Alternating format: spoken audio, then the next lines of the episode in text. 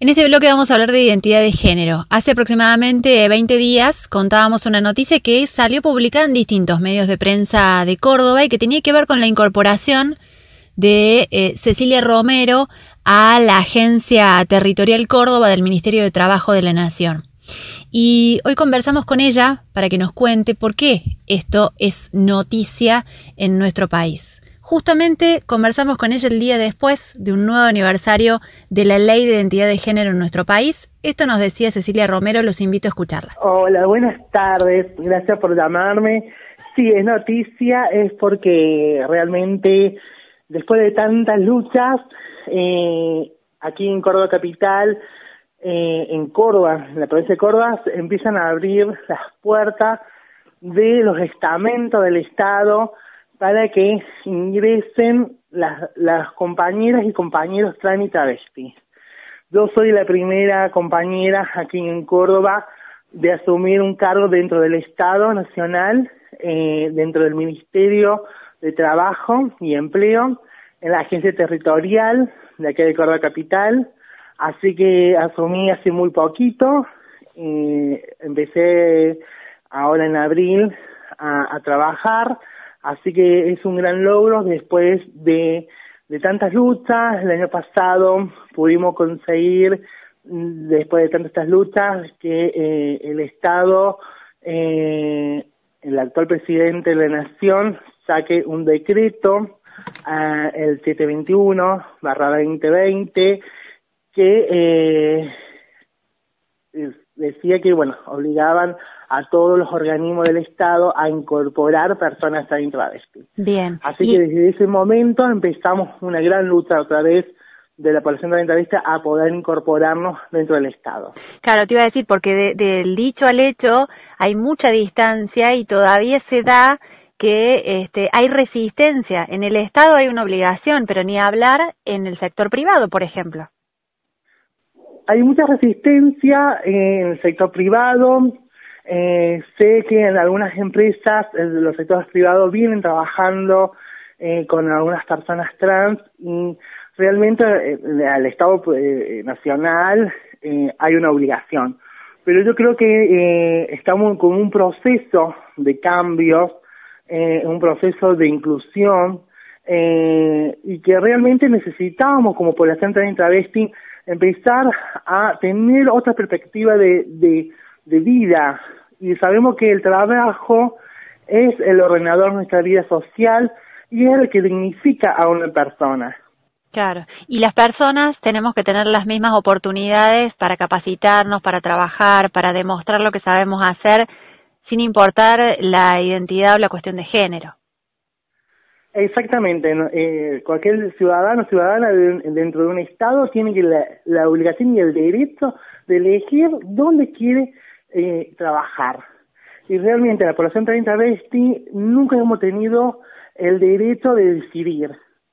A pesar que hace, casualmente, hacer eh, se cumplían los nueve años de la identidad de género, una ley que marcaba un antes y después dentro de la historia del uso de la población trans travesti, realmente a pesar de que tenemos esa ley de decidir qué entidad llevar puesta dentro de un DNI, no teníamos la misma eh, derecho como todos otros sectores sociales. Claro. Nosotras, como población trans, veníamos peleando la incorporación de compañeros y compañeros trans y compañeras trans y travesti al Estado, pero también llamamos a la solidaridad, sino también llamamos a la conciencia de todos esos sectores privados a que empiecen a incluir a las compañeras y compañeras trans porque realmente la perspectiva de vida de una persona trans travesti no llega a los 40 años.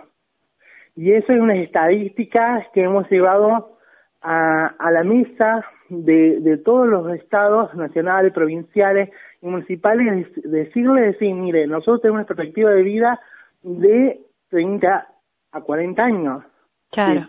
nuestros compañeros y compañeras están falleciendo eh, en el abandono y en la vista de, toda una sociedad, de un Estado. ¿Ha servido, te parece, la ley Micaela para que empecemos eh, a hacer, eh, este, a tener una convivencia más sana, no solo en el ámbito laboral, digo, una persona trans que decide estudiar y que a veces tiene que estar lidiando con este, la mirada o la burla o la discriminación?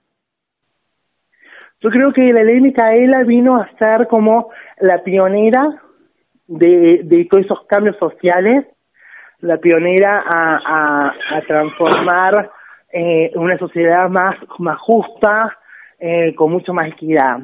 Eh, sabemos que la ley Micaela solamente obliga al Estado, eh, al, a la parte pública, al Estado público, pero también yo creo que tiene que empezar al Estado, eh, en la parte privada, a, empezar a incidir en la ley Micaela, porque sabemos que la, los abusos, las violaciones, eh, las discriminaciones no se dan solamente en el ámbito público, sino también en los ámbitos privados. Eh, la ley Micaela vino como abrir todas esas fronteras y empezar a abrir, eh, empezar esos caminos a ser mucho más eh, amigables para todos los cuerpos disidentes, las feminidades, eh, para vivir en armonía un poco más. Ojalá este caminito siga y se acelere el paso para que podamos tener una mayor convivencia en todas las comunidades. Exactamente, esperamos que estos avances sociales, estos cambios sociales eh, sigan y, y, creemos que eh, es, es el motor de estos cambios, es también de poner de cada uno de nosotros para poder hacer esos cambios, para poder vivir en una, sociedad mucho más armoniosa, para que no mueran eh, un sector de la población como la población travesti a los 30, 40 años, en, en la y en el abandono de, todo un Estado. Eh, yo creo, cuando yo digo Estado, yo me, hago como algo mucho más global, porque nosotros también somos parte del Estado. Claro.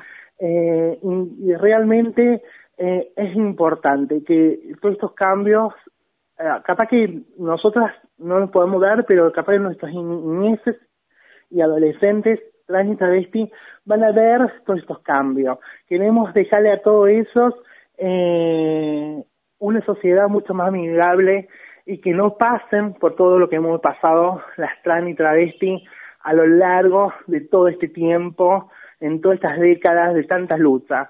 Yo creo que cuando asumí eh, fue una gran emoción para recordar a todas esas compañeras que pusieron sus cuerpos, pusieron eh, su vida, porque cada logro y cada derecho lleva mucha vida y mucha sangre que han dejado nuestras compañeras y que hicieron todo, este camino, perdón, todo este camino para que nosotras hoy, siglo XXI, año 2021, podamos disfrutar un gran derecho como es decidir a dónde trabajar.